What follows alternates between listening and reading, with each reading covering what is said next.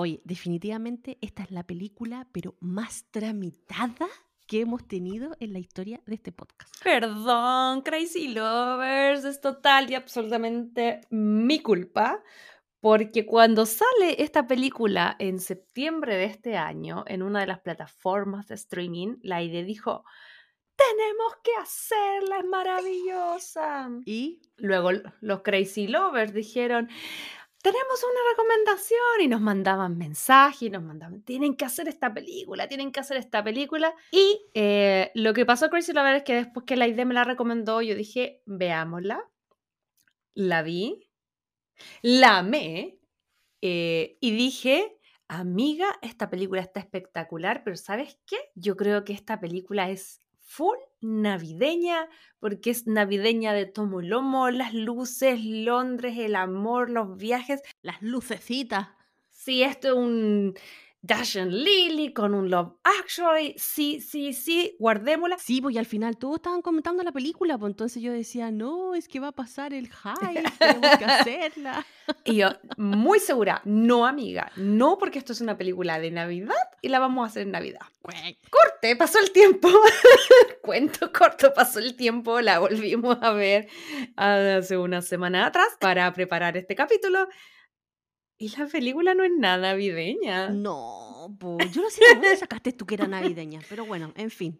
Yo creo que es por la fecha. Los colores te, te deslumbraron. Sí, porque la película eh, pasa en 24 horas, eh, técnicamente la semana pasada, entonces yo dije, es un jueves, el 22 de diciembre, agregamos el 22 de diciembre, tiene que ser la película de Navidad. Y bueno, em, descubrimos que no era navideña, pero es una película hermosa, así que no podíamos terminar el año sin hacerlo porque no sé tú, pero yo creo que es una de las películas de romance en streaming eh, que más se ha robado en mi corazón, que más me ha impactado, porque recordemos que el streaming es mucho producto, pero de muy poca calidad, y esto en realidad se escapa a la regla. El contenido que tiene esta película y que te da las emociones está súper bacán. A mí me gustó mucho cuando la vi desde el primer momento. Así que bueno, basta de espera para ustedes, Crazy Lover, basta de espera para nosotros, y muy bienvenidos a este capítulo dedicado a Love at First Sight.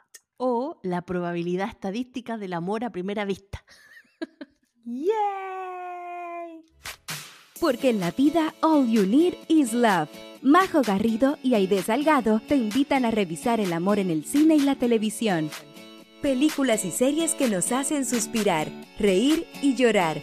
Historias y personajes inolvidables. Aquí comienza Crazy Stupid Podcast. Hola, hola, Crazy Lovers. Muy bienvenidos, muy bienvenidos, muy bienvenidos al último capítulo del año 2023 y se nos viene este 2024, amiga, no puedo creerlo, cómo ha pasado el tiempo, cómo han pasado los años, cómo ha pasado la vida. Aide, querida, ¿cómo estás? Muy bienvenida a este capítulo, el número 110 de este podcast. ¿Cómo estás, querida?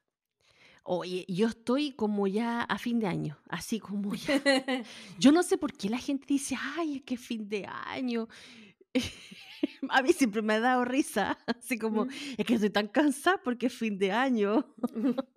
como que si del 31 al primero tu cuerpo tiene más energía y automáticamente se renueva. Mentira, igual voy a estar cansada el primero de enero. ¿Sabéis que puede ser que físicamente sí, pero yo ahí voy a defender mentalmente? Yo sí creo en el poder del cambio de folio como... ¿Sí? Sí, porque yo no creo que haya nada distinto en el día a día, pero es algo total y completamente mental. Y siento que uno muchas veces se puede poner una meta, así como ya, el lunes empiezo la dieta, o, el lunes, no sé, voy al gimnasio, ¿cachai?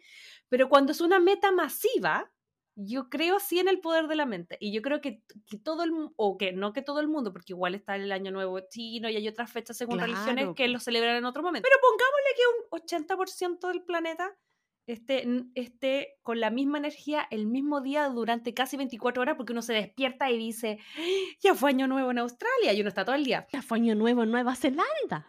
ya es 2024 en Francia, como a las 8, ¿cachai? Como que uno ya se va dando todo el rato pensando en eso. Entonces, como que yo siento que sí hay una energía especial en eso y, y a mí si bien estoy cansada hasta el lollipop, ya vamos a estar hablando de eso, igual que mucha gente, eh, igual me tira para arriba que venga el año nuevo y sobre todo que venga con una película tan linda como la que vamos a estar viendo esta semana, porque ya lo sí. un poquitito al principio, pero cuéntale un poco a los Crazy Lovers más en detalle de qué se trata este capítulo. Este capítulo vamos a estar hablando, bueno, de la película que le decíamos un ratito atrás, que se llama La probabilidad estadística del amor a primera vista, que es una película que fue sacada este año por la plataforma de streaming Netflix en septiembre, eh, basada en un libro y nada, pues acá lo único que rescatamos, eh, así como grandes rasgos, es que acá nos muestran de que existe la posibilidad de enamorarse a primera vista. Yo, de verdad soy de las que no cree que el amor a primera vista existe, pero bueno, ¿Ah, aquí la película eh, me hace soñar. Hoy vamos a estar eh, discutiendo largo y tendido muchos temas importantes, como el amor a primera vista, eh, como también las posibilidades. Yo soy, me gusta cómo se viene porque yo sí creo, yo creo en el amor a primera vista, en el destino. Yo no soy una mujer de números, claramente. Eh, pero, pero sí, sí creo porque siento que no solo, bueno, especialmente como relación actual, pero con muchas otras siempre pienso que los factores, o sea, ¿cuáles, cuáles eran las chances? ¿Cuáles eran las chances de que un chico de Oregon conociera a una chica de Santiago, se conocieran por una noche en Buenos Aires y 12 años más tarde, total es que salió Baby Podcast. Yo creo que se tuvieron que unir demasiados como eh, cosas en, el planeta, demasiadas pequeñas cosas, demasiadas como yo me imaginaba todo el rato como que se tuvieron que alinear muchos planetas para que pasara todo eso. Y hubo que haber muchas Yamil, Jamil, como la, la, el personaje de, ah. de Jamil, eh, creo yo, dando vueltas por ahí para que eh, mi familia se pudiese estar así presente. Y yo creo que no tiene que ver solo con la distancia, yo creo que cada familia, cada persona, incluso no solo con tu pareja y tus hijos, sino que en la profesión, eh, las estrellas se alinearon también para que hiciéramos este podcast, para que la gente nos encontrara en un mar de eso Es verdad, eso es verdad. Así que yo creo, bueno, yo creo. Pero entonces eso sería para todo, pues no solamente para las relaciones amorosas, sino que, que todas las cosas que, que a nosotros no, no, no queremos, no, como que nos encuentran de cierta forma. Sí, así que vamos a estar hablando de las estadísticas, del destino, del amor a primera vista, de en qué creemos, en qué no creemos, cuál es nuestra experiencia y todo eso, mucho más, lo vamos a estar desglosando en este podcast. Así que no pude estar con ustedes, Crazy Lover, la semana pasada, pero vino Mauricio, quien estuvo conversando, estuvieron ahí eh, hablando de esa hermosa película Princess Bride. Yo quiero darle las gracias públicas a Mauricio, el marido de la idea, un gran aplauso que vino total y absolutamente al rescate amiga, porque yo sé em, que, bueno, ya se rieron ya de mí en el capítulo anterior, pero eh, pasó lo inexplicable, lo que pensamos que nunca en la vida iba a pasar. Iba a pasar, sí. Que dejé de hablar. ¡Pam! O sea, yo no quería dejar de hablar, fue una instrucción del doctor. Fue súper entretenido escucharlos, tienen, tienen química ustedes, ¿cómo se ah. nota? ¿Cómo se notan los años de circo? ¿Cómo se nota la conexión? Tratamos. Y nada, estuvo súper entretenido, así que ojalá lo, lo, hayan escuchado y si no, ya saben que pueden ir a escucharlo como siempre en todas las plataformas, Spotify, Apple Podcast, Google Podcast y YouTube. Muchas gracias, Mauricio, muchas gracias. Gracias, gracias por apañar. Sí, así que gracias Mauricio. Y recuerden, Crazy Lovers, que si están en Spotify, le pongan al botoncito seguir, pónganle las estrellitas que cree que este podcast se merece. Y síganos en YouTube, coméntenos ahí también, coméntenos en Instagram, porque estamos ahí siempre atentas leyendo sus comentarios. Así es, y también atentos a los concursos. Tuvimos ganador la semana pasada, le estuvimos contando ahí, le estuvimos contando quién se llevó la figurita de Funko Pop de Queen Charlotte y se vienen muchos más concursos, así que siempre atentos a redes sociales, como les decía, la idea, al canal de YouTube, al canal de difusión, porque aquellos que no nos siguen, eh, tenemos dos, uno que lidera nuestra querida Aide, que es nuestra bibliotecaria por casualidad. Y también otro donde estamos subiendo como contenido que tiene que ver con el capítulo que viene, pero también contenido extra. Estamos comentando otras películas. Yo estuve descubriendo algunas ahí, series, y estamos comentando, estamos creando debate. Así que vayan por ahí a revisarla porque siempre le tiramos papitas y información importantísima de este podcast antes de. Así que sí. Vayan, vayan, vayan. Y suscríbase. Oye, pero dicho esto, quería, eh, volviendo ya a, a, lo que es este capítulo de cierre, preguntarte, Aide querida, eh, a modo de ejercicio, clásico ejercicio súper original, que yo creo que nadie va a hacer. nadie más hace esto las últimas semanas del año, majo. Jamás. Jamás. Jamás en la vida, menos los matinales. No me estoy cerca todavía, estoy enferma, amiga. Si no va a estar así esta mañana, siendo permiso. Oye, te falta tu lox. Te falta tu lox en tu vida. A lo mejor Tami, llamar al mándame. doctor de la Tamara para que te lo recomiende. Sí, es que acá lo- los, los doctores de Chile recomiendan tu pues aquí no. Acá Viva la enfermedad. Anyway, eh, perdón, perdón, pero retomando, quería preguntarte, eh, sumando y restando, ¿cómo, ¿cómo evalúas este año para el podcast? Porque fue un año, yo creo que bien importante, eh, porque fue un año, yo creo que de resistencia, si se puede Oye, decir una palabra. sí, o sea, no pudimos resistir más Crazy Lover por ustedes. Por ustedes hemos resistido. Eh, no, yo, yo creo que después de este año ya a todas. A todas. De ahí somos, Majo. Eh, sí, no, yo más que nada quiero darme eh, un minutito para agradecer a todos los Crazy Lovers que nos esperaron todos esos meses que estuvimos offline de Ujú. publicar episodios, eh, que fueron como dos meses más o menos, do- dos meses y medio. Eh, y nada, siempre ahí mandándonos mensajes, diciendo que nos extrañaban, que nos estaban esperando, que descansáramos. Y hemos visto en nuestras métricas de escuchas eh, que dan mucho apoyo los Crazy Lovers fieles. Así que yo de verdad estoy muy agradecido con ellos y, y hacemos este episodio y nos esforzamos con la Majo para ustedes, Crazy Lovers. Sí, yo quiero darle las gracias. Bueno, ya lo hice cuando partió la temporada 5, lo vuelvo a hacer. Quiero darles gracias a la ID por mantener este podcast vivo, a todas aquellas personas que nos visitaron, a los que eran amigos, a los que no conocíamos, a los que eran Crazy Lover, porque de verdad que para mí fue un año importante. Eh, el hecho de, de transicionar a la maternidad y cambiar los Sí. tiempos. Para mí es súper importante y, y resistiremos con este podcast y ahora es más importante que nunca mantener actividades que tengan que ver como solo conmigo y Solo no con- contigo y no con, y no con con ese Crazy. otro ser humano que depende Sí. 100% o 200% de uno. Pero mm, quiero agradecerle igual que eh, la idea de partida todas las muestras de cariño con el proceso, eh, todas las muestras de cariño con el podcast, todo el aguante y todo el apañe. Y también a mí me encanta lo que, lo que se forma como comunidad, porque no solamente es de escuchar los capítulos, sino como de promocionarlos, de que nos mandan, a nosotros nos encanta cuando nos mandan por interno, mira, vi esta serie, deberían verla, o vi tal deberían como compartirlo. Creo que este es un proyecto y una comunidad súper linda porque, aunque suene cliché, la hacemos todos y, Sí. y, para mí sigue siendo tan importante poder compartir con gente en todo el mundo que tenga los mismos intereses. Así que yo creo que de aquí para adelante, amiga, el 2024 eh, debería venirse con todo para el podcast. Así que estamos muy felices de cerrar este año y empezar con toda la buena onda y con toda la buena energía y que nos vaya bien, que nos Que vaya nos bien. vaya bien, que nos vaya bien. A todos. Sí, eh, eh. Eh, eh, eh. A los que están escuchando, a los que están viendo. A los auspiciadores. Eh, eh, que lo valga bien, que lo valga bien, que lo valga bien. Ya. Amiga, después de este saumerio. Me faltó la velita y tú. Me acordé de la Sandra Bullock. No, no, no. No, no, no, no, no, no, no, no. Como. Ah. Ya. Volvamos a la película, eh, ya Ya. que hemos cerrado este año y hemos mandado la mejor de las energías y la suerte a todos los Crazy Lovers. Eh, volvamos a lo que nos convoca, que es eh, Love at the First Sight o Amor a Primera Vista, que creo que en español sí le conservaron el título completo porque esta película está inspirada en una eh, novela. Oh my god, pero que qué preparada. por 100% Dios. preparada. Sí, la novela de Jennifer A. Smith, eh, que es del año 2012, si no me equivoco, y, y que es la que da vida a esta película y que tiene un título un poco más largo, ¿no? Sí, en español traducido eh, se llama La probabilidad estadística del amor a primera vista. Yo creo que la película con el nombre más, más largo. Y en inglés es exactamente lo mismo que en español.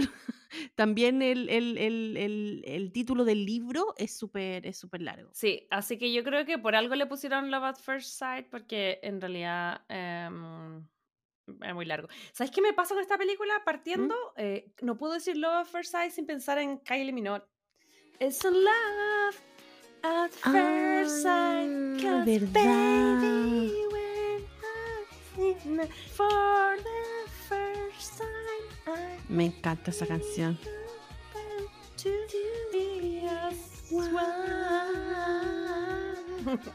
Qué bacán, encanta. ¿Cachai? Entonces como que me pasa que cada vez que la digo me pongo a bailar. Pero, mm, eh, pero sí, creo que es una película muy bonita que ha traído mucho hype y mucha atención a las comedias románticas, no solamente de la gente que nos encanta y, el género y que vibramos con él, sino que como en general. Creo que es una película que tuvo harto rebote cuando salió, eh, por lo menos a nivel de medio, que suelen vilipendiar y pisar en el suelo todas las comedias románticas de servicios de streaming que no suelen ser tan buenas, pero esta tuvo buenas críticas. ¿Qué, qué te pasó a ti cuando la cuando sale en septiembre? ¿Cómo, cómo supiste que venía? ¿Sabías que venía? ¿Conocías el libro? ¿Te sorprendió esta bataola? ¿Cómo fue? Tipo, yo conocía el libro y sabía que Netflix iba a estrenar esta película. No sabía cuándo, porque a pesar que no es el mismo día de Navidad, yo sabía que igual estaba basado en alrededor de Navidad. Entonces yo pensé que iba a ser Christmas, ¿te acuerdas? No sé si te pasó Mm. eso a ti cuando la viste. Si puedes decir una similitud entre Hailey Lee Richardson, que es la protagonista que en- interpreta a Hailey Sullivan, em, y Emilia Clarke, em, yo creo que ambas son esa belleza atípica y como, yo digo, como quirky, como Chica Next Door, que es como una belleza increíble, pero a Sí. la vez se ve mucho más como común, cercana, como que eh, la, tienen una torpeza, pero una torpeza tierna, ¿cachai? Que todo el mundo ama, que la Emilia Clarke sacaba las eh, eh, como leggings o panties de abejita y era súper cute. Y esta chica de acá, tanto en este papel como en otros, em, tiene esa cosa como, no sé, como de chica next door. Y que no solamente la tiene como en, en, en ficción, sino también en su vida real. Vamos a estar revisando ahí esos detalles, pero, pero sí, yo creo que ella como que hacía el símil y sí, concuerdo, como que son- tiene la misma onda. Sí, de hecho podrían trabajar ella en una película siendo hermanas perfectamente y se la creemos. Y lo otro que me pasó, bueno, que cuando empecé a averiguar más sobre el background de estos actores, eh, no los conocía, fíjate. Amiga, pero es que te tengo que detener ahí, porque no puedes no conocer a Hailey Lou Richardson eh, eh, y como no haber visto White Lotus. Mm, Es que no he visto White Lotus. Paren todo, paren todo. Aide, querida, eh, ponle pausa a la grabación. Antes de ver ahora ya White Lotus, los 10 capítulos en Sicilia, la temporada número 2, y luego puedes regresar. Pero Ella sale en la temporada número 2. Sí, bueno, para quienes no Mm. estén familiarizados con esta serie, White Lotus es una serie muy premiada, muy buena, que está eh, en su segunda edición. De hecho, están filmando en este momento. No, en febrero filman la tercera temporada. Y que se trata de una serie de turistas que van a un resort y obviamente ahí pasan una serie de cosas es bastante in- in- eh, interesantes como es como drama, siempre hay un asesinato, la serie siempre parte con alguien muerto en el hotel. La cadena se llama. White Lotus. ¿Ok? Y en la temporada 1 es- eh, fue en Hawái, la temporada 2 fue en Sicilia y la temporada 3 es en Tailandia. Oh, Em, la gracia de estas series es que son de estas que eh, comienzan y cierran una sola temporada. Entonces, la de Hawái no tiene absolutamente nada que ver con la de Sicilia, salvo un personaje que el que mantuvieron, que es el de la Jennifer Coolidge, ok. eh, que ella sí salía en un papel mm, como del montón, era importante, pero como del montón en la temporada 1 y en el 2 es mucho más protagónico. ¿Y por qué la menciono? Porque ella es una millonaria. eh, en la temporada 1 ella va como a Hawái a tirar las cenizas de la mamá, porque es como estas millonarias bien solas. No les voy a contar qué pasa para no spoilearlo. Y en la 2, eh, ella va, mm, está recién como rejuntada o casada o, o en fin con alguien, que no voy a decir quién, eh, pero ella es súper rara y se lleva a su asistente. Y la asistente se llama Portia y es eh, nuestra querida eh, Hayley Lou Richardson. Entonces, ella agarró Oh, mucha notoriedad porque ese personaje, imagínate, es como una asistente de una boomer millonaria, solitaria, con un montón de carencias, y ella es como full Gen Z, entonces como cuático, porque claro, va invitada con toda Italia, pero en el fondo va a acompañar a la vieja y la vieja es súper rara, entonces su personaje en verdad es muy bueno y no les voy a decir nada más para que la vayan a ver, pero pero está entretenido. Y yo creo que tanto el personaje en White Lotus como el de acá comparten esa cosa de ser como esta chica linda, más que no es una chica rica, como No, ¡ah! Sí, es es, una es chica linda, sí, linda, sí. linda, eh, simpática, eh, media torpe, pero que tú le creís todo el rato la química. eh, y creo que ella, no solo, a mí me gustó mucho su actuación, no solo como a nivel de la química que puede tener, o que tiene, creo yo, con, con su coprotagonista, que es el actor británico Ben Harvey, sino que también como que siento que sus otras líneas dentro de la película, como su relación con su papá, eh, como que también, como que yo la creía, como que es honesta, como que me cae bien. No, no digamos que es la Sandra Bullock de los principios de los 90, pero, o sea, de los principios del 2000, pero sí, es como de esa misma línea de la chiquilla simpática, eh, risueña, espontánea, y se le nota en el papel que lo hace, que lo hace también bien, po. Yo creo que, que para nosotros es como un descubrimiento, pero porque ella igual es joven, pero ella ya tenía, por ejemplo, otra comedia romántica. Yo creo que ella es mucho más conocida para la gente más joven porque partió su carrera bastante joven, como a los 10 años, en distintas Oh, cosas que tienen que ver como con película. Ella también es bailarina, de hecho llegó a Los Ángeles a los 16 años como a probarse como bailarina, pero también obviamente se mezcló con la actuación, le fue mejor claro. ahí. Ella es súper multifacética. Em, pero ella ya había incursionado en el tema de las comedias románticas, pero tal vez en una tecla un poco como más compleja, que yo es una Más película que, drama. Claro, yo en su momento no la quise ver, pero ahora vi el tráiler y dije en una de esas la debería ver. Que igual es, es loco porque se nota que esta, esta película es como de antes de la pandemia, porque en realidad se llama A dos metros de ti en Mm, español o sí. cinco, cinco pies de, de diferencia. Pero yo siento que si hubiese salido después de la pandemia hubiese sido Six Feet Apart.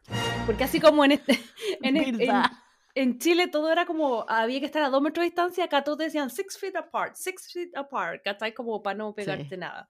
Un romance, drama suspenso del 2019, donde eh, hay dos jóvenes que tienen una afección pulmonar severa, que están en tratamiento y que la película lleva ese nombre porque ellos tienen como las defensas súper, súper, súper, súper, súper bajas y las probabilidades que se agarren como, no sé si es una bacteria o algo, pero algo que sea muy dañino para su, para su cuerpo, son gigantes y ellos tienen como las defensas tan bajitas que no se pueden exponer. Y entre ellos dos se podrían contagiar, es aún peor, como que no solamente no pueden como socializar con la gente, sino que como que entre ellos dos no se pueden juntar.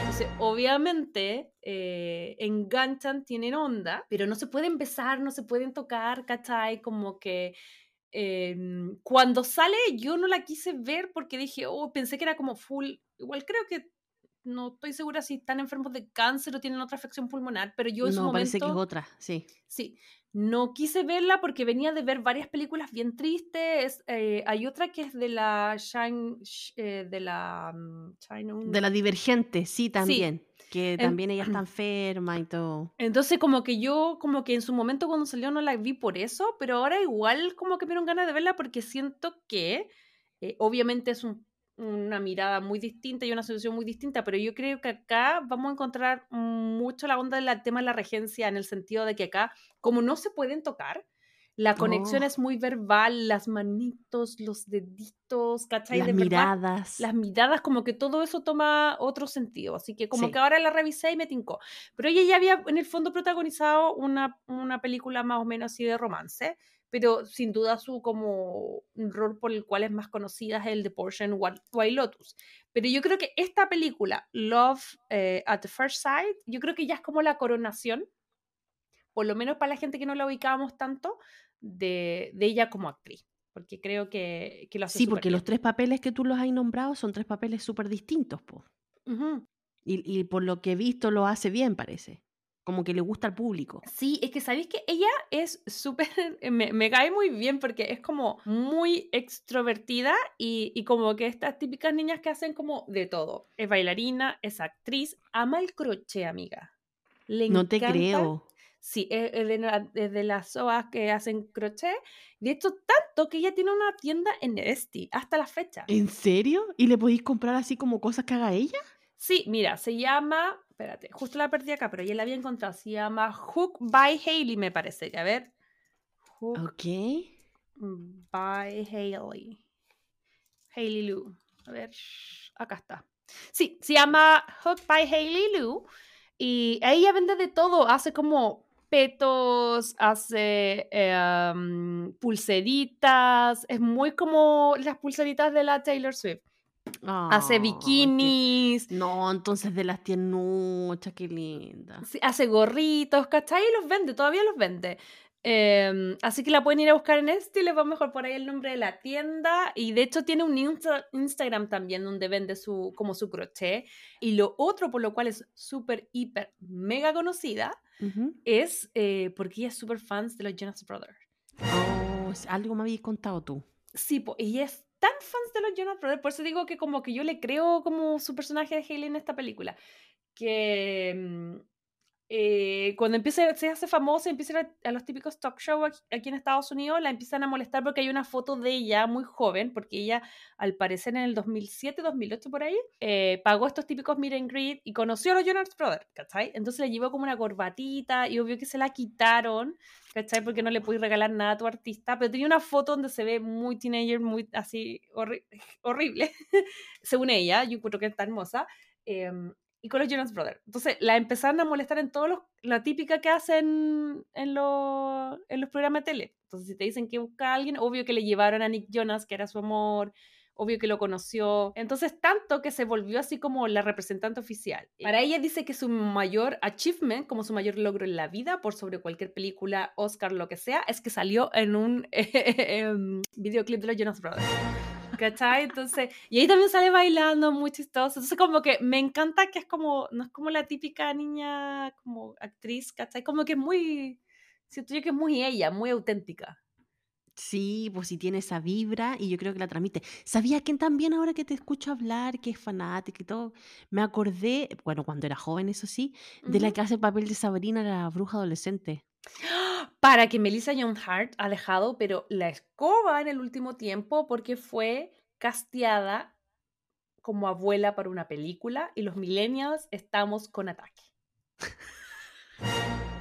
Porque Sabrina va a ser abuela en abuela en un abuela, repito, abuela en una película de Hallmark y todos como ¿qué? Sí, no. Pero sí, como que ahora que tú me estás hablando y yo veo fotitos de ella y todo, yo digo, me, da como esa vibra. Sí, y el parecer es bastante multifacética porque eh, si bien lo hace súper bien en este, en este papel dulce, el de White Lotus no es tan dulce, es como más como pues. despistado, pero igual se va metiendo como en cosas muy así como, es que White Lotus va escalando, heavy. Em, y la otra también, la que es como más drama también, y de hecho en, en, esa otra película me fijé, porque vi solo el tráiler, que igual tuvieron que tener un cambio físico, o sea, los dos actores se notaba que habían bajado de peso, ¿cachai? Como porque estaban en, en la ficción, estaban enfermos, entonces como que se nota que ella es súper comprometida con lo que hace, eh, búsquela en redes sociales, es súper entretenida, y ella hizo esa, no me acuerdo, ¿qué revista es Vanity Fair o no? No me acuerdo, la que hace como a los, a los actores y a la gente famosa como hacer su rutina de skincare. Eh, em, Bow. Bow. Y ella se, cuando hace su rutina también es muy chistosa, así que eh, yo creo que sí o sí eh, ella es un plus. Él no lo ubicaba tanto, debo decir que me gustó su actuación, pero si yo entre los dos como que para mí me saltó mucho ella.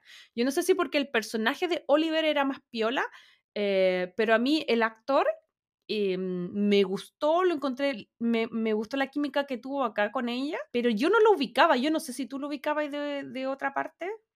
O sea, cuando yo vi la película no lo pude reconocer en ninguna otra, pero obviamente después cuando ya me fui como al IMDB, caché que había, claro, pues había actuado en X-Men y era como Angel, y también había actuado en Bohemia Rhapsody, que era el, el, Ah. el baterista. Sí, yo a mí eso tampoco, eh, lo tenía en mi mente hasta que como que lo vi en la pauta y fue como, "Pues, obvio, obvio que sí. Es como Yo no me acordaba, como que no los asocié. Sí, sí, sí, sí. Es lo que pasa es que su cara no, ni su cara ni su nombre para mí eran como, como conocidos. Igual siempre cuando estaba la promo, todos como que decían que al parecer él es más conocido que ella, pero para mí ella era mucho más conocida por el tema de, de White Lotus. Sin embargo, igual debo rescatar su actuación. Siento que me transmite, em, pese a que no es como de esos actores que yo lo vea y diga así como, "Ah, que mina lo amo, se me caen los churrines. No.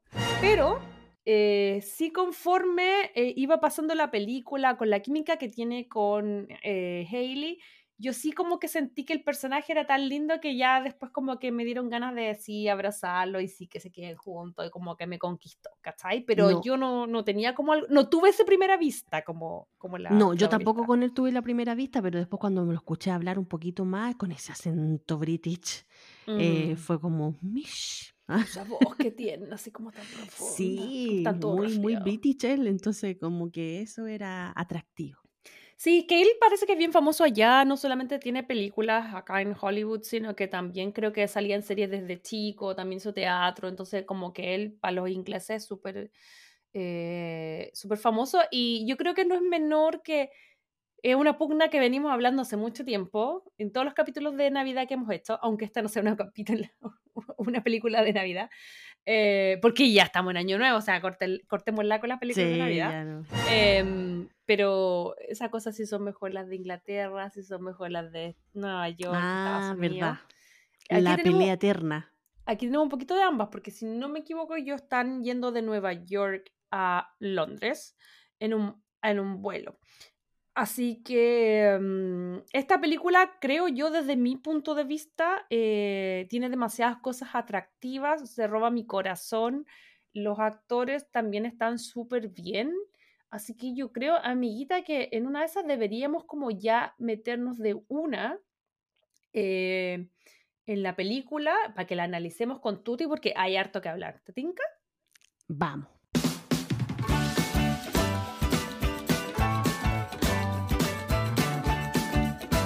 Hablemos de rom-coms. Ok, Crazy Lovers. Love at First Sign es una película que se desarrolla en 24 horas y nos cuenta la historia de Hadley y de Oliver. Ella eh, es una estudiante estadounidense de 20 años que tiene eh, una habilidad especial para llegar tarde y que comparto Eso mismo te iba a decir yo. Y la, y la del cargador también. también. Y eh, como decía Majo, eh, una llega tarde y la otra que nunca tiene el cargador cerca para cargar su eh, teléfono. Así que en esta vaina ella está en el aeropuerto y pierde un vuelo a Londres solamente por cuatro minutos. Em, pero logra que le cambien la reserva en el vuelo siguiente. O sea, sí, más que cambiar la reserva, eh, le dicen que el vuelo va completo, que hay uno siguiente va completo, y ella tiene que pagar uno, un ticket first class. Oh my. De hecho, pues te acordás que llama el papá, Efraín, bueno, el papá termina pagándolo, pero Verdad, el papá con termina Dorienta, pagando. con Dorienta, hay que decirlo. Solamente por llegar cuatro minutos tarde. Mira la niñita. Salió un poquito Sí. caro los cuatro minutos, pero bueno. Sí, en fin. Y luego, en la estación de carga de teléfono, mientras estaba haciendo la hora que salía el otro vuelo y todo, ella va a cargar su teléfono y conoce a Oliver Jones, que es un estudiante de estadística británico de Yale. El chiquillo tiene 22 años y eh, obviamente se ofrece a, eh, a prestarle el cargador de su teléfono, así como, sí, yo te lo presto. Yo pensé que problema". se ofrece enchufar. Pues, perdón, perdón, me vino el venin que ten- todos llevamos dentro, perdón. Oye, la maternidad te está golpeando duro, amiga. Que no puedo, es que como que los enchufe, los cargadores, no puedo. Sí, No puedo, no, sí. no puedo, no puedo. No puedo. Es que yo trabajé con Benny en esa época. En el, ¿En yo serio? sí, pues ¿En la época del enchufa? tengo, pucha, a ver, en alguna parte de mis redes sociales, a ver si la encuentro, la, pon- la pongo, pero tengo una foto con Benny súper simpático. Y en No uno de los fiebres de baile me tocó trabajar con él. Pues entonces tengo súper pegado la enchufa, porque como Ah, que le decíamos por Nosotros eso. vacilamos tanto la enchufa. Sí, saludos a Benny. a todos los hueones. Bueno, entonces le presta el cargador em, y cuando le se, van a pasar el cargador, eh, nos muestran de que los dos se miran a los ojos. ¡Chum, chum, chum, chum! Rayitos por aquí. ¡Chum! Como el gatito. corazoncitos por acá. Sí, entonces eh, se llevan súper bien y como tenían que esperar, él la invita a cenar. Cenan juntos, comen, conversan y ahí están en la cafetería del aeropuerto y obviamente empiezan a hablar de temas de la vida, pues así como que la conversación fluye. Y ahí nosotros vemos de que a pesar que se conocían, no sé, hace dos minutos, eh, nosotros vemos como conversaciones así como de amigos eternos. ¿Tú me estás diciendo que esto fue amor a primera vista? Amor a primera vista. It was love at first sight. Entonces en estas conversas, Oliver se entera de que Hadley vuela a Londres para la boda de su padre. Em, que ya estaba divorciado eh, de su mamá y que Hadley le admite que tiene dudas acerca de asistir a la boda porque todavía está como media sentida con el papá porque se fue, dejó a, abandonar a la mamá y se, y se iba a casar con otra. Pero eh, Oliver, así como en la buena onda, la anima a perdonar a su padre y a reconciliarse con él y decirle, oye, tenéis que averiguar los casos a lo mejor tu papá tuvo algún tema, conversa con él y no sé qué. Entonces, como súper ayudándola como en su gran problema igual, pues, ¿cachai? Entonces, después de abordar, eh, se separan, po. pero cuando Oliver toma asiento, eh, su cinturón de seguridad se rompe y lo mueven, porque claro, como dijo la Majo anteriormente, ella perdió su vuelo, entonces lo tuvieron que ubicar en un vuelo y tuvo que pagar primera clase. Pero el chiquillo no iba en primera clase el pues, chiquillo iba en clase económica. Pero el cinturón, justa, justamente esas casualidades de la vida, el cinturón se le echó a perder. Entonces, para que no pasara mal rato y porque no había más asientos disponibles, lo mandan a, primera clase y adivina qué asiento estaba desocupado. Mm, el del ladito, el del ladito de la Hailey. El de al ladito de la Hailey. Entonces, pasan el vuelo, obviamente, yo creo que son unas ocho horas el vuelo de Nueva York a Londres. Sí, yo pasan creo que ocho, horas, ocho horas enteritas enamorándose, conociéndose, conversando, tomándose de la manito cuando están asustados por las turbulencias. Em, así que nada, pues ahí ya se dan cuenta y ya nosotros como espectadores vemos que están terrible enamorados los chiquillos. Entonces, después de aterrizar, eh, Oliver le da a Hadley, a Hadley su número de teléfono. Yo no sé en qué mundo vivían, porque le da el número de teléfono y se lo manda así como en un mensaje de texto. Y justo alguien empuja a la chiquilla y el teléfono se le rompe y no lo puede volver a prender. No se es que para, amiga, no se le rompe, se le descarga. No, pero se quiebra la pantalla también. Ah, no, sí, pues, pero en el fondo, todo el tema de ella, y por eso te dice como que, por ejemplo, él está mega preparado, siempre con el 100% de la carga, siempre con todo, y ella siempre despelotada, entonces si ella hubiese tenido la carga, cargado el teléfono, puta, se hubieran topado al otro lado, se habrían podido llamar, pero ella se, bueno, se le rompe, pero más que se le rompe, se le descarga. Se le descarga también. Como que siento yo que eso le pasó. Lo que pasa es que ella lo iba a guardar, pero antes de apretar guardar en como contactos, se le descargó y se le apagó. Entonces, cuando eh, más adelante, durante la película, ella logra acceder a un cargador, lo prende, pero no alcanza a guardarse. Ah, pucha, ya. Ahí, ahí es donde yo tenía el enredo. Pero ya, bacán que, me, lo, que me lo explicaste. Ya, pues entonces obviamente, después de toda esta historia, ella no puede volver a contactar a Oliver, pues, a pesar de que vio que hubo química, que habían tenido onda y todo el tema.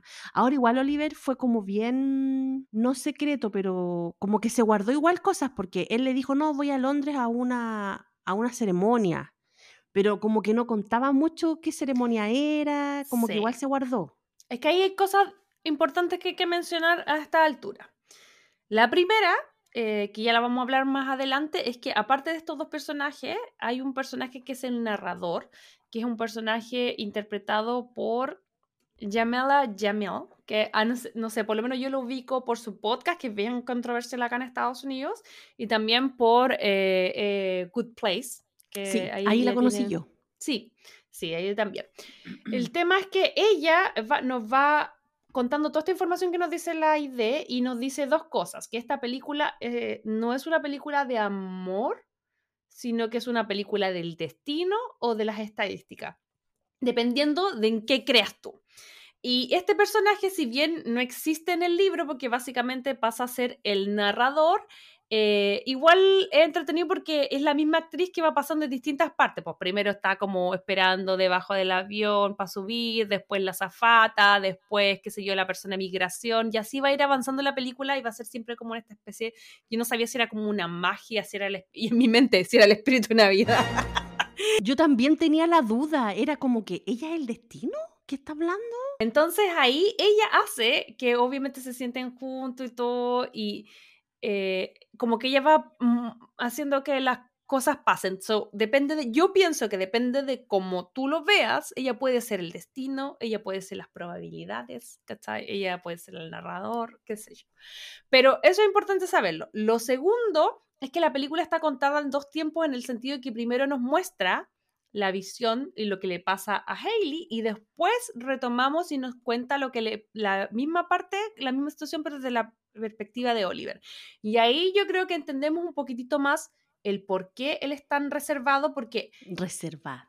Claro, la, la, la Hailey eh, le cuenta todo este tema porque igual una boda ya, pero él va a algo que es un poco como más íntimo y difícil de explicar porque también su ceremonia no era algo habitual. Eh, ¿A qué iba Oliver? Ya, pues entonces el chiquillo fue bien reservado para lo que él iba a hacer a, Londres em, y después en una situación porque eh, primero nos muestran como el punto de vista de Hailey, qué es lo que pasa en todo esto y después nos muestran el punto de vista de Oliver. Entonces cuando nos muestran el punto de vista de Oliver, nos cuentan de que él en realidad iba al funeral de su mamá. Pero lo curioso es que era un funeral bien peculiar porque la mamá no estaba muerta todavía porque la mamá había decidido que quería hacerse un eh, funeral en vida, porque era de las no de las pachamámicas, pero era, e, era de era super hip, sí, era artista, era hip, era, era, era, de las Shakespeare. Le gustaba el teatro, era shakespeariana, entonces era súper. Entonces, claro, pues ella con toda esta cosa eh, eh, tenía un cáncer que le había vuelto después de 14 años de estar peleando con él. Entonces, nada, pues dijo, en vez que estén, cuando yo esté muerta y, no vea a nadie hablar bonito de mí, prefiero yo estar viva y escuchar a la gente que hable bonito de mí. O sea, al final ese era como, como su, ¿cómo se llama? Como su gran objetivo. Y Oliver, obviamente, iba al funeral de su mamá en vida, pero igual estaba un poquito enojado con la mamá porque él había pedido que luchara contra este cáncer, pero la mamá estaba tan cansada, le dijo, no, yo me quiero morir, no me quiero someter como a ningún tratamiento que me deje más, mal todavía. Así que nada, pues la decisión de ella era morirse tranquila nomás y, y, chao. Y Oliver como que también tiene que aceptar un poquito eso cuando eh, va a este funeral. Pero él llega con toda la ilusión de haber conocido a esta chiquilla. Sí, porque ese, ese momento es importante porque, claro, uno dice, ah, chuta, pero ¿por qué Oliver no esperó? Porque al principio uno ve que llega la Haley y como que no, ya no estaba Oliver y nos muestran que, claro, a él lo fueron a buscar, fue a buscarlo el hermano, iba, tenía, que, tenía una hora específica y que llegar al funeral porque él tenía que dar un discurso. Al parecer, la voz, yo no, yo no conozco Londres, así como a decir si era al lado lejos, pero me da la sensación y probablemente uno era en un lado de la ciudad y el otro evento era en el otro lado. Y, él, y él se quedó con la imagen o con la idea de que le había dado su teléfono.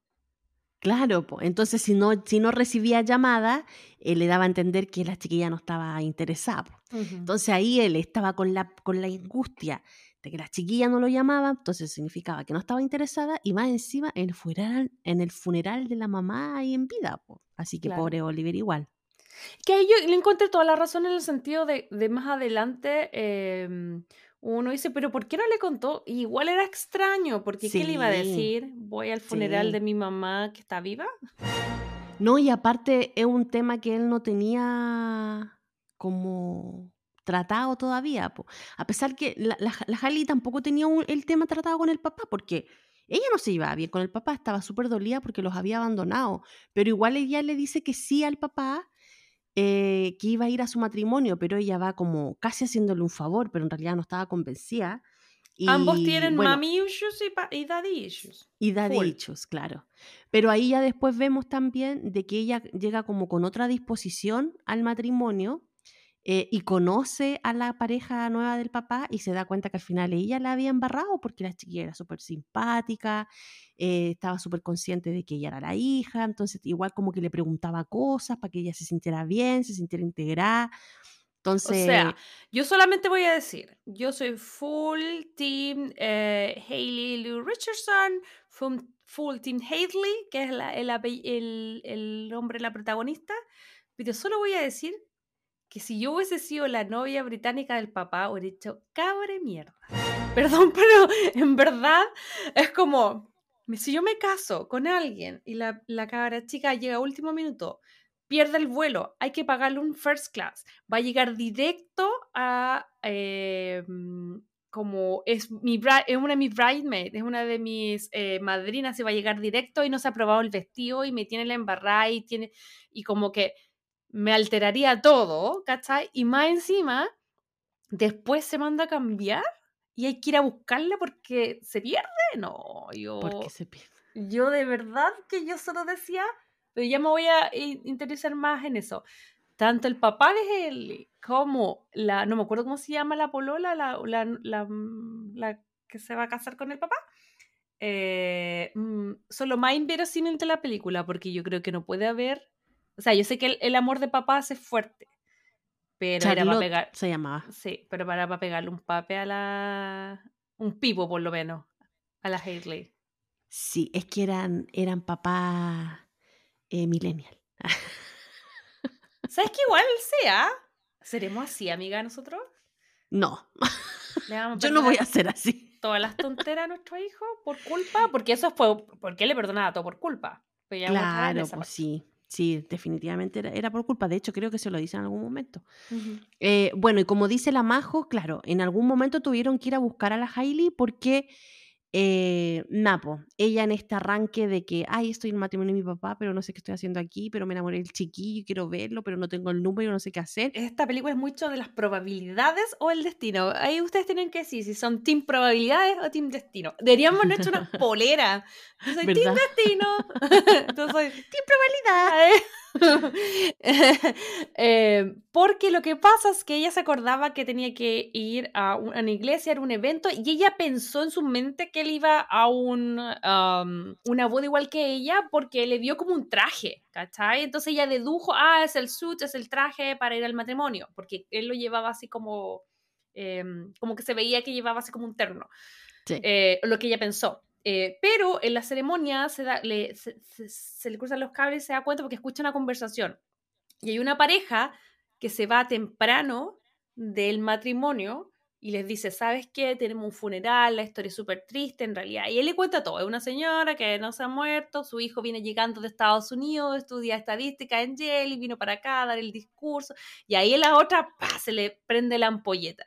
Y ahí dice, oh, en verdad no venía un matrimonio, venía un funeral. Todavía sin saber, era un funeral de alguien vivo, básicamente. Claro. Y por eso toma el bus y se va. Claro, pues entonces toma el bus, se va, pero se va con lo puesto. O sea, ni siquiera estaba pensando en que iba a caminar, le iban a dar en los pies, que no iba a tener zapatos adecuados. Ella se va como toda una princesita con sus vestidos de damita de honor, em, caminando, preguntando, eh, y al final lo encuentra. Oh. Pero cuando, pero cuando lo encuentra, ellos no se encuentran, porque él estaba como muy, como con todo el sentimiento de la cuestión de la mamá.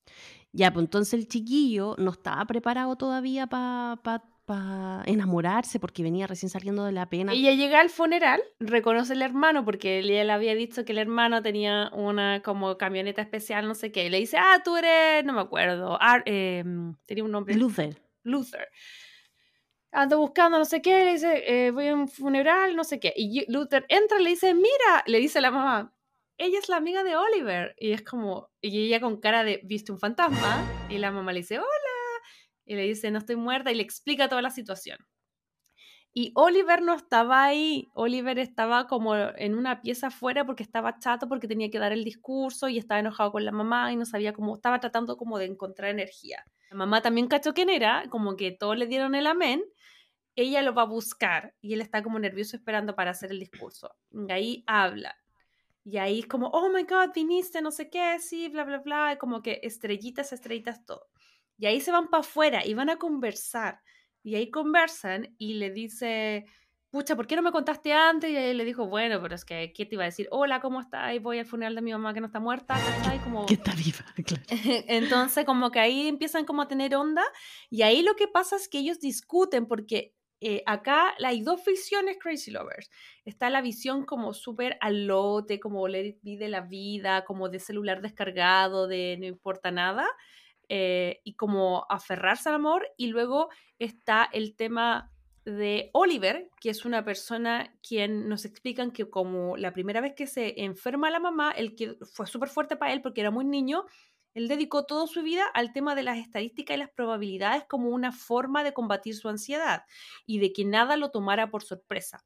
Y fue a tal nivel que obviamente se hizo súper bueno en matemática y luego se va a una de las universidades más importantes del mundo en Nueva York y, y como que estudia y es súper seco las probabilidades. Y él lo ve de todo el mundo, de toda la vida de una forma de probabilidad y fue una forma práctica, eh, pero como una forma de, de, escudo protector para lidiar con la realidad, el cambio, la sorpresa, las cosas que pasan que uno no quiere, como una enfermedad de un familiar tan querido.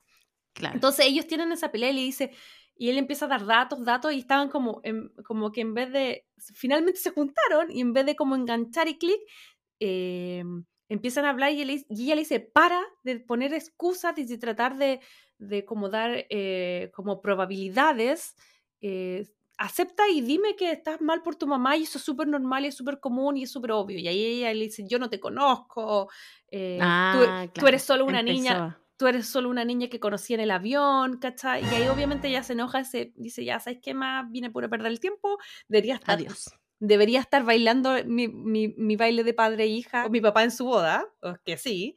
Y ahí él se va para adentro y hace el discurso. Y obviamente como ella es lesa, se le queda el bolso en el funeral. Y mientras tanto ella se las da de que yo cacho todo em, y se fue como hacia la boda y nuevamente para darle el pape se pierde y llama al papá, papito, ven a buscarme. ¿Cachai? Que estaba en su boda. Y ahí yo es cuando te juro que no entiendo cómo la, la, la, la novia no... no...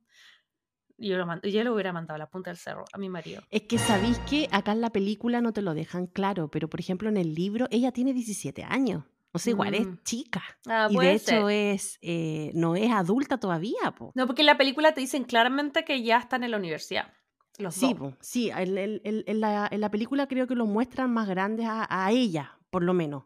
A los dos, porque los dos dicen que están en... Sí, pero ella en el libro tiene 17. Y creo mm. que él, no estoy segura cuántos años tiene, pero ella sí, for sure, eh, tiene 17. Ah, ya, igual eso es un dato no menor, porque en realidad es como Onda, que, como que uno cuando ve solo la película dice como, ¿qué onda la loca? ¿Cachai? Como... Sí, puede ser que eso como que juega un poquito en contra. Eh, a lo mejor eso no, no, hace mucho sentido si una chiquilla que está en la universidad y que anda perdida y que no sé qué y, ahí se manda como esa, esas embarradas. Pero no, pues era menor de edad la chiquilla. Ahí puedo entender un poco más un poquito más por qué el papá estaba tan encima de ella. Porque antes yo pensaba que era solo por la culpa de haber dejado a la mamá y de la separación, porque cuando parte la película te dicen que, eh, porque me gusta mucho el relato, como que dicen, ella es Hailey, eh, le gusta tal cosa, le gusta Shakespeare, le gusta la literatura, odia la mayonesa. ¿Cachai? Y como que este Oliver le gusta la estadística, los números, no sé qué, no le gusta la sorpresa. Y ambos coincidían que no le gustaba la mayonesa, ponte tú, por algo así. ¿Cachai? Pero el, cuando te cuenta la historia de Hailey, te dice, pero en realidad da lo mismo la mayonesa cuando se da cuenta que sus papás se divorcian. Y ahí te cuentan que es como hija única y como lo heavy que fue para ella enterarse, porque ella piensa que se van a ir todos como familia a Inglaterra, porque el papá encuentra un trabajo en la universidad y se van a Inglaterra a... Mm, y él dice, no, no, no, no, vamos todos, me voy yo solo. Y ahí ella se entera que en verdad se estaban separando, eh, y luego cuando va a Inglaterra eh, encuentra a esta otra chica y se casa y tiene una nueva vida. Entonces yo creo que ella tiene dos temas ahí. Uno, que el tema de, de cómo el divorcio le afectó. Y dos, que ella no entiende por qué se quiere casar, porque de hecho tiene un diálogo donde dice, ¿por qué queréis prometer todo de nuevo? Si ya no te funcionó, ¿por qué no quedáis solo como en pareja con ella? Pero ¿por qué te queréis meter en algo y hacer las mismas promesas que no pudiste cumplir antes? ¿Cachai? Como que tiene ese... Entonces el papá tiene una conversación súper sincera con ella después que la va a buscar y aquí como que le da su punto de vista de por qué se está casando de nuevo, por qué se separó de la mamá en su momento. Entonces a, a, a Hailey como que le queda más claro eh, la perspectiva, porque de hecho ahí nos dan a entender de que ella nunca había conversado con el papá después que se separó de la mamá. Entonces, esta conversación que tienen es como bien profunda, el papá es bien sincero con ella y después vemos que llega como la, la esposa, la novia del, del, papá y también como que lo apoya en esta, en esta situación y al final ella se da cuenta y dice, bueno, estoy puro mi papá se ve súper feliz y contento con esta nueva señora eh, no es tan joven, porque era, se, se, veía súper joven, así que no voy a joder más. Y se van todos juntos a la fiesta de matrimonio.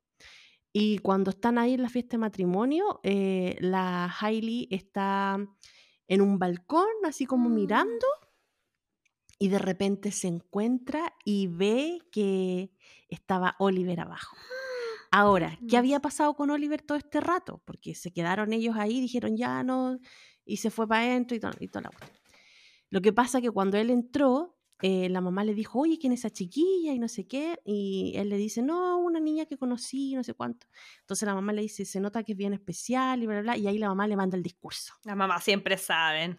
Sí, y prácticamente le dice como que la vida es muy corta, que la aproveche, que, mm, que, ¿cómo se llama? Que no sea cuadrado y no sé qué. Y al final como que lo incentiva a que vaya a buscar a la chiquilla, pues si sabe dónde está, que vaya. Entonces ahí él ve que se le queda el bolso y no sé qué, y dice, ya voy a, ir a, voy a, ir a dejarle el bolso. Y ahí llega al matrimonio y supuestamente le va a dejar el bolso.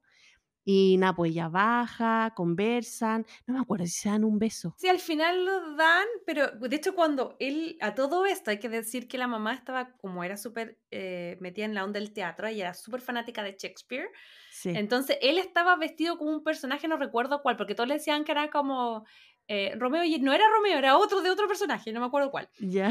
Pero él estaba como con ese traje de época, entonces cuando él llega, ella está en un balcón arriba y él llega como con traje de época que de verdad era muy Romeo y Julieta, ¿cachai? Como que era como, ¡ay, qué hermosura! Y está muy lindo en eso, como que siento que la película es bien bonita en ese sentido, como que es visualmente muy linda, entonces él llega, es casi, es como una casona, pero casi como media castillo, él sube, tienen esta conversación, se explican las cosas, ¿cachai? Como que se explican ambos lados, se encuentran razón en la otra persona, ¿cachai? Como, como que, que eso es lo bonito de la historia, que estos personajes son súper distintos, ¿cachai? Como que son técnicamente dos miradas de verlo.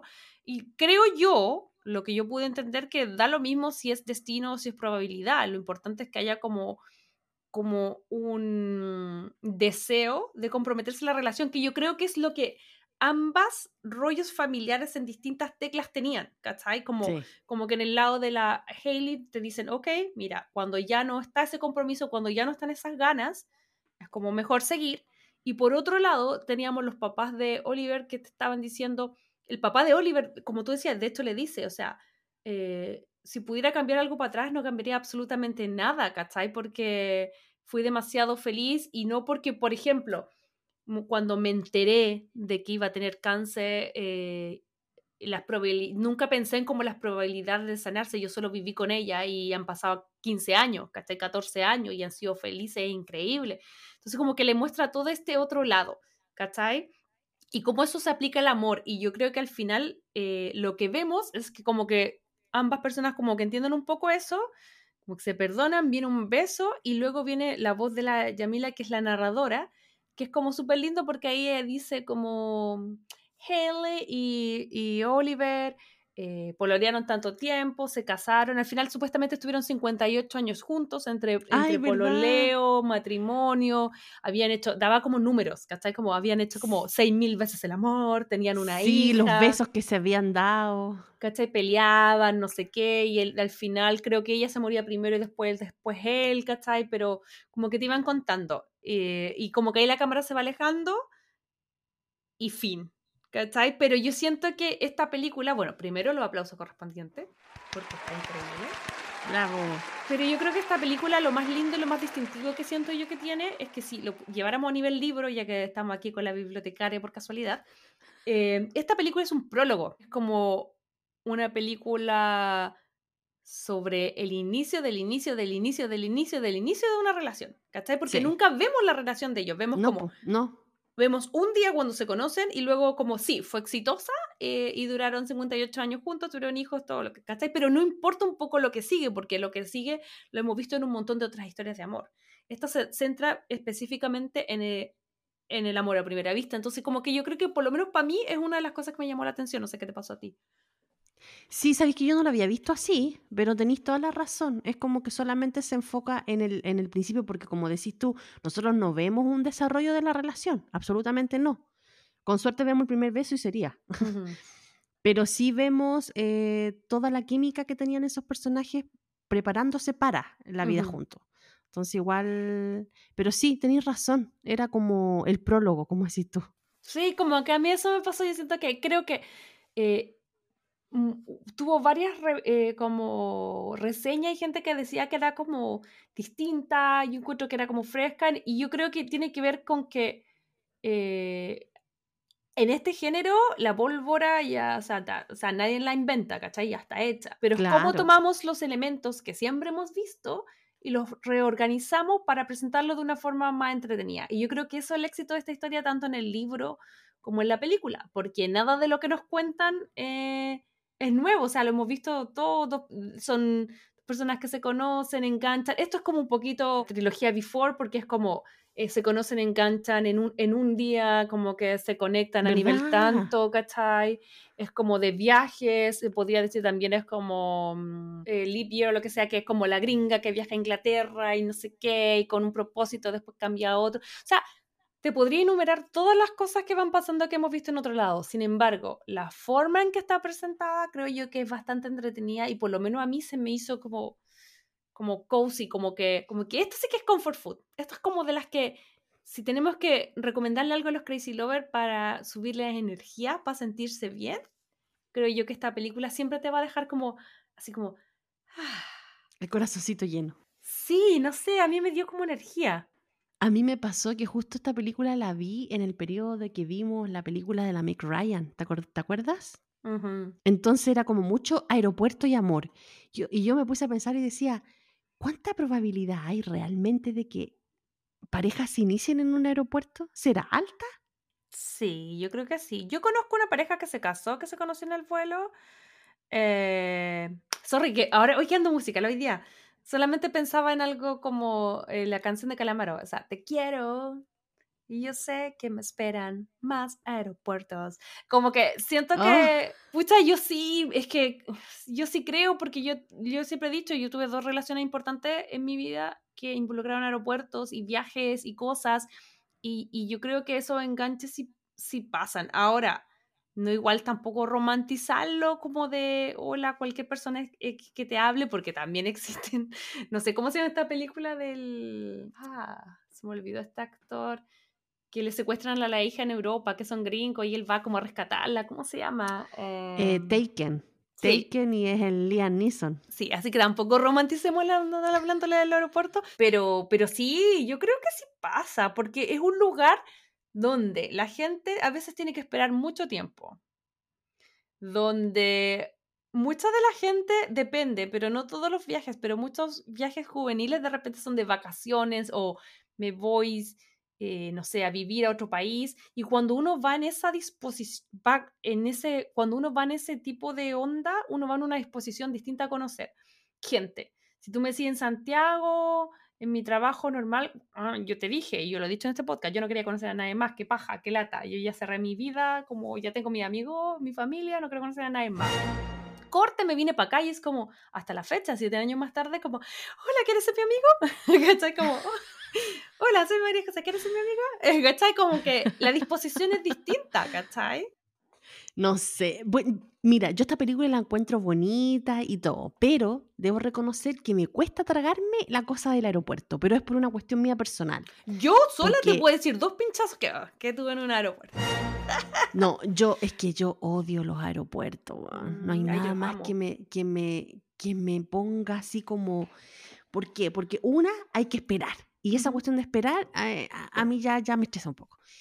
Y si no tenéis que esperar, tenéis que andar corriendo porque vaya atrasado, ¿cachai? Es una de dos. Lo otro, la comida siempre es muy mala, como que siempre tenéis que conformarte con el sanguchito. Bueno, he, ido a veces a, a restaurante, pero son caros, las cuestiones tampoco son tan buenas, tenéis que tener un montón de tiempo en la escala para poder disfrutar esas cuestiones. Y lo otro es que yo siempre en los aeropuertos ando con sueño. Mm. Entonces lo único que quiero es dormir y tanta gente corriendo para todos lados y ver a la gente tirar en el suelo. Entonces como que de verdad a mí no me gustan los aeropuertos. Entonces por eso esta relación no, no sé, no... La, la siento fantasiosa, ¿cachai? A mí me pasa lo contrario. Yo hasta la fecha, hasta la fecha, Incluso ahora, que fue como el más estresado que fue el viaje con el, con el baby, yo el día del aeropuerto es como, es hoy, es hoy. A mí, bueno, ahora ya no tanto porque tengo que ver lo mío, lo de yo, lo del baby podcast, ya está chata, pero cuando yo era joven, soltera y alocada, Fashion Week, yo me iba, pero así lo más top y con todas mis cosas y me encantaba ir al aeropuerto, llegaba temprano y me tomaba el último pisco sour y comía y veía a la gente pasar, que para mí, yo desde muy chica, y yo tuve varios, como yo les dije, no tantos, pero tuve por lo menos dos o tres romances en viajes importantes. Entonces para mí era una oportunidad de, como que la gente va a la disco a conocer gente, yo voy, viaje, yo sé que iba a volver con un vino nuevo de alguna parte, cuando yo te digo, cuando yo era joven, soltera y viajaba sola, ¿cachai? Pero espérate, pero ¿lo conociste en el aeropuerto o, A dos personas sí. Con una salí una vez y fue como, ah, eh, con la otra como que tuvimos contacto como por Instagram y no, no Instagram no era en ese tiempo, era Facebook en esas cosas y después como que como que no me no le encontré onda al tipo, pero pero sí como pero ¿cómo, ¿cómo entabláis una relación, o sea, una conversación en un aeropuerto? Eh, yo me acuerdo que estaba sentada antes de subirme, no estaba así como en ello cuando ellos como o sea, de hecho estaba cargando mi celular, pero no compartimos cargador ni nada, sino que yo estaba sentada y estaba la persona al lado y obvio que guapo, como que lo empecé a mirar, te mira, no sé qué, y empezamos a hablar la típica, así como, oye, ¿escuchaste lo que dijo el pueblo? No sé qué, la, el anuncio de no sé qué, y ah, ¿para dónde vas? Sí, y ahí como, ah, sí, yo voy de vacaciones, ah, no, y así, ¿cachai? Pero en el fondo, yo te digo igual, esta es una época donde, yo te, mi época de soltería fue mucho, mucho tiempo atrás, entonces donde en verdad no era tan, la gente no estaba tan como metida en el celular. Entonces, mm. como que igual uno estaba más presente en las situaciones y uno podía como hablar más. Tampoco legítimamente había tanto acceso a información, no había Google Maps nada. Entonces, en verdad, tú legítimamente querías preguntarle algo a alguien, así como, ¿dónde queda tal cosa? ¿Qué me aconsejas? A lo mejor tú alcanzaste a vivir esos viajes eh, donde tenía que a lo mejor por necesidad tener que hablarle a la persona. A mí me entusiasmaba mucho. De hecho, como que, bueno, John yo lo conocí en un hostal, otra persona lo conocí en el aeropuerto. Eh, y a mí me pasa que yo también era mala aventura. De hecho, recuerdo que una vez me fui a, con un, por un mes con, bueno, éramos varios, pero fui con amigos a Machu Picchu, pero nosotros hicimos Santiago y Quique y después cruzamos de Iquique a Arica y de ahí nos fuimos a Arequipa, a Cusco, nos fuimos como por tierra, solo hicimos avión hasta Iquique. Ya, Iquique glorioso. Llegué antes, porque era un grupo más grande, pero nosotros podíamos irnos antes. Y yo me acuerdo haber llegado al aeropuerto del aeropuerto haber buscado en la guía telefónica el número de un hostal y llamar del aeropuerto para ver si tenían disponibilidad. ¿Cachai? Y tenían, y, ¿sabes? Y ahí vamos como las probabilidades. Pues, y me dicen como, sí tenemos, pero nos queda solamente una pieza y es de tres personas. Era un poco más cara, no era la típica con todo el mundo. Y nosotros, sí, ya, tomémosla, tomémosla.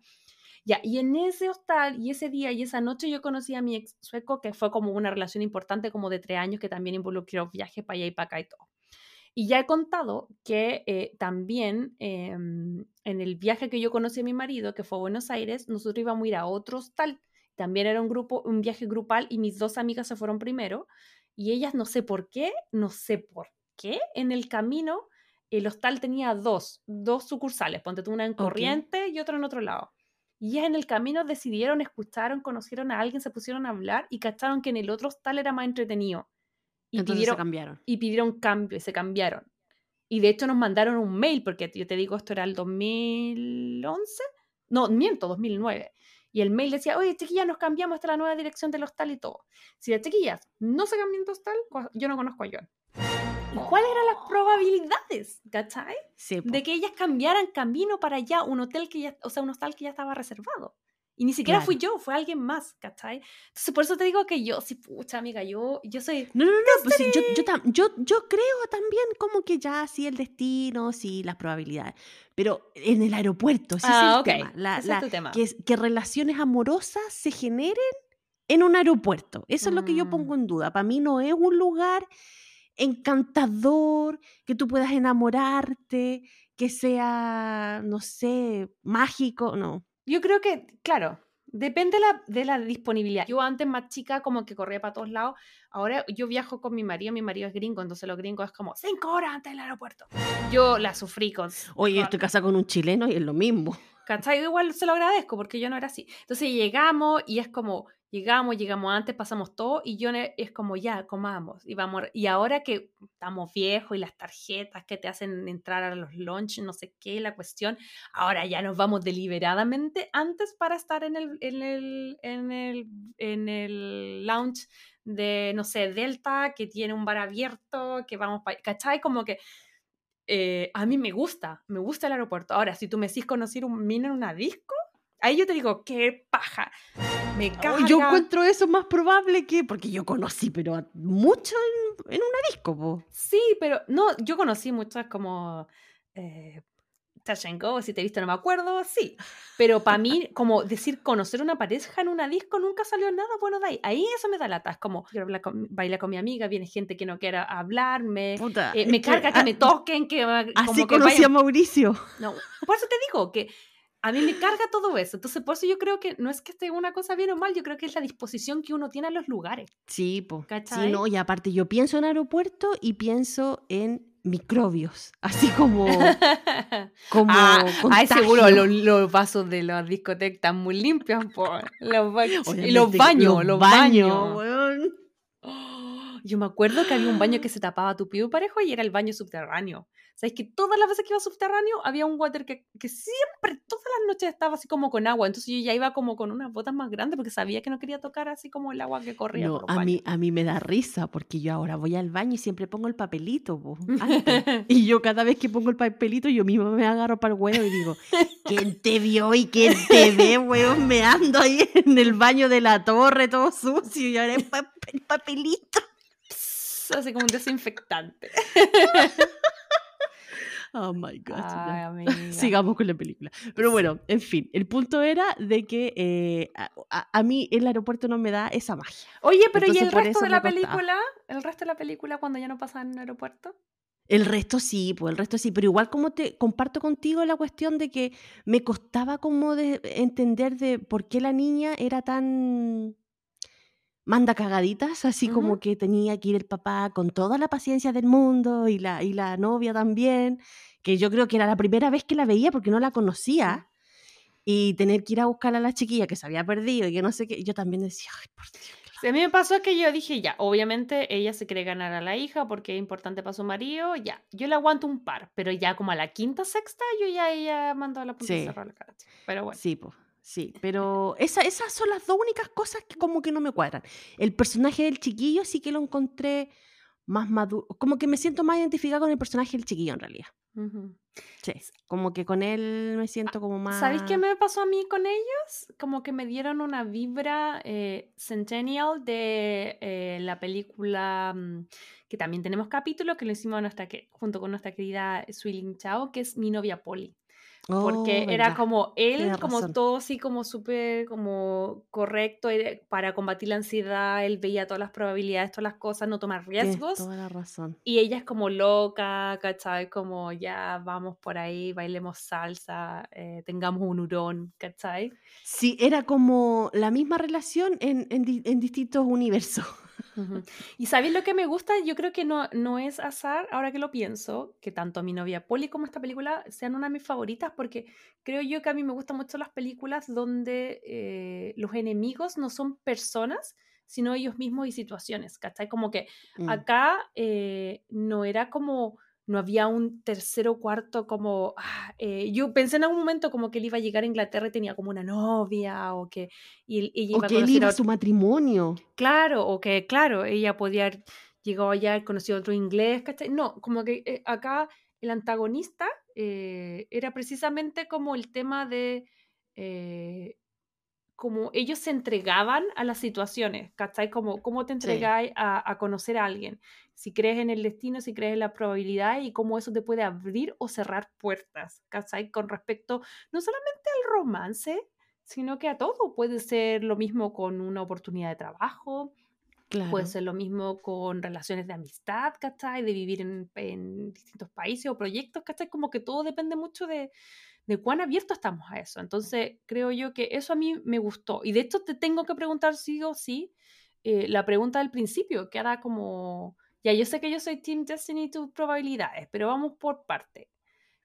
Eh, las preguntas que, que da esta película son el amor a primera vista. ¿Tú crees o no crees en el amor a primera vista en tu experiencia, no por la película?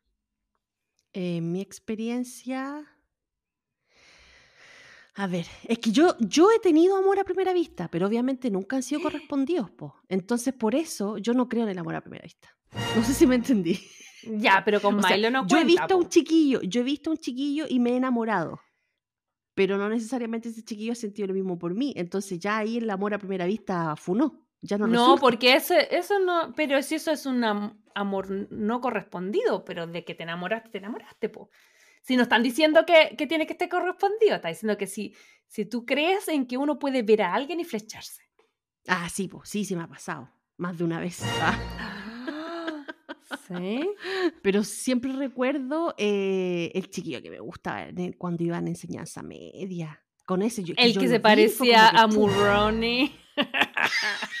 comillas. Yo vi la foto, Crazy Lover, vi la foto. Ese mismo. Vayan, primero, primero vayan al el capítulo de la boda de mi mejor amigo, donde Aide, ella le gritó a los cuatro vientos que tenía un compañero de curso que era igual a Murani. No, no, era, él iba en un curso mayor. Bueno, pero en fin.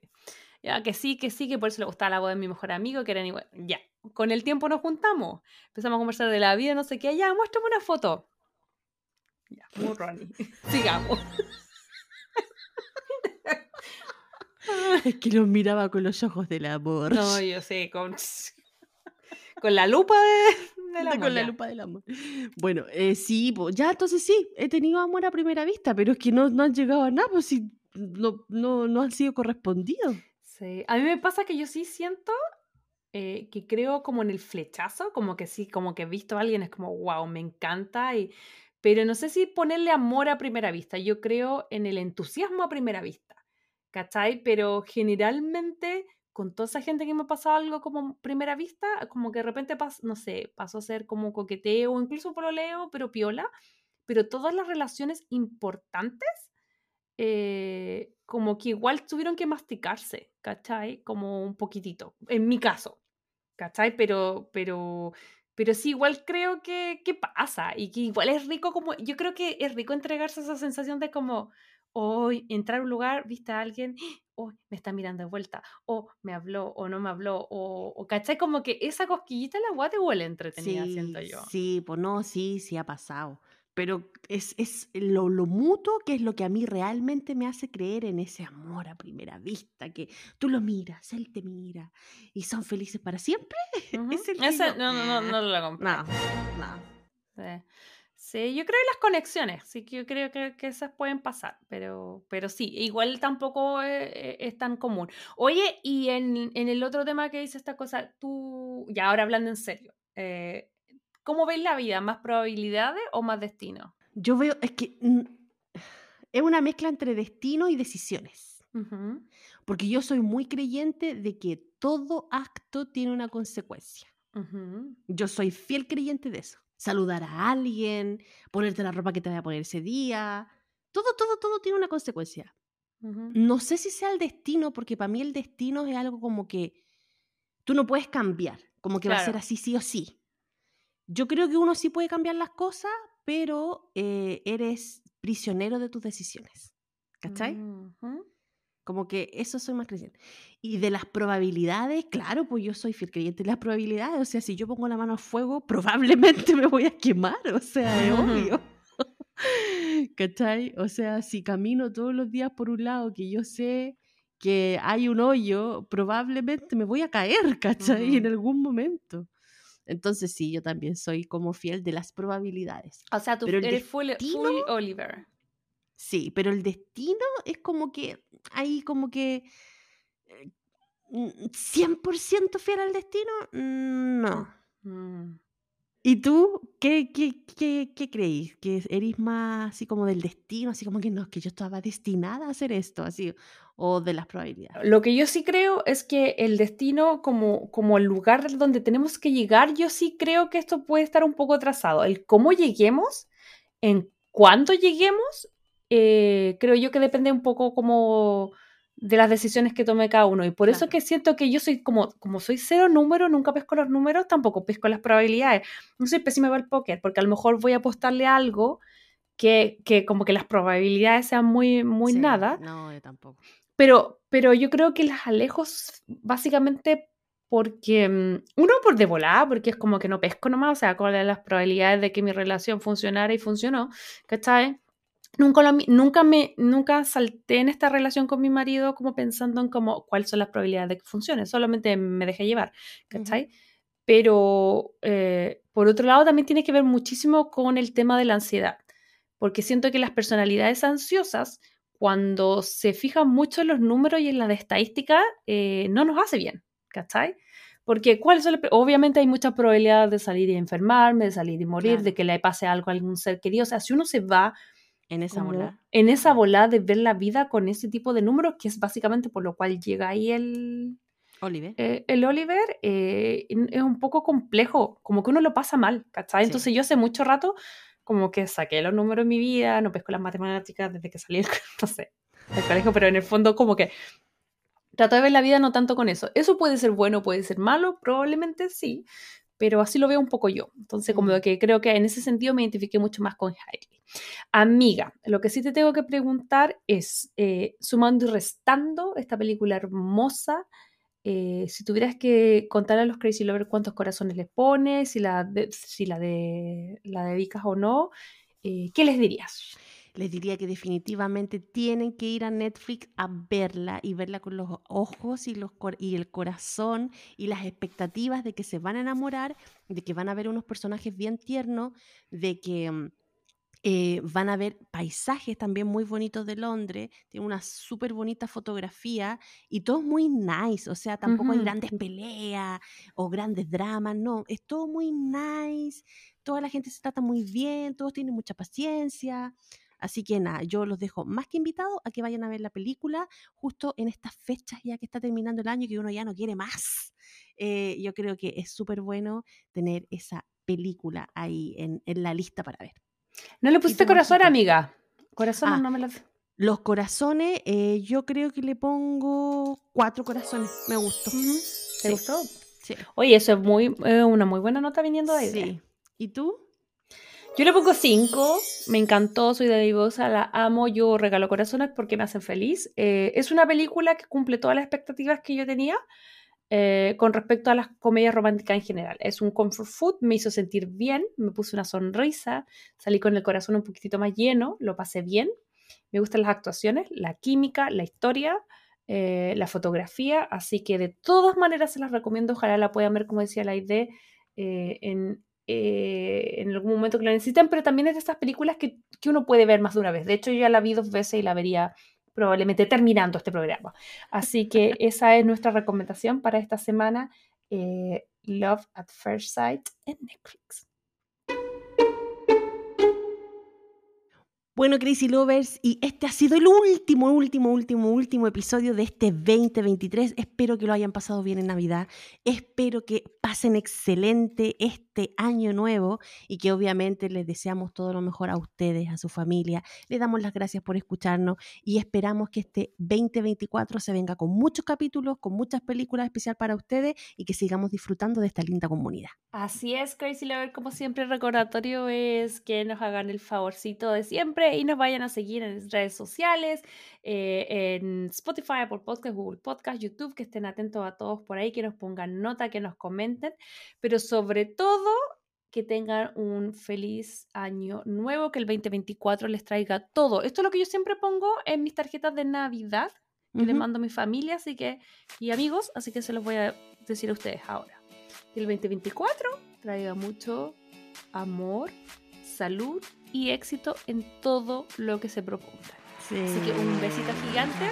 estén súper bien. Pásenlo increíble, carreteen. Si van a tomar, no eh, pasen las llaves. Pase las llaves, no conduzca, eso. Exacto. Y nada, nos vemos el próximo año en este su podcast. Crazy Stupid podcast. Chao, chao. See you next year. Bye. Si te gustó este podcast, recuerda seguirnos en Spotify, Apple Podcast y Google Podcast.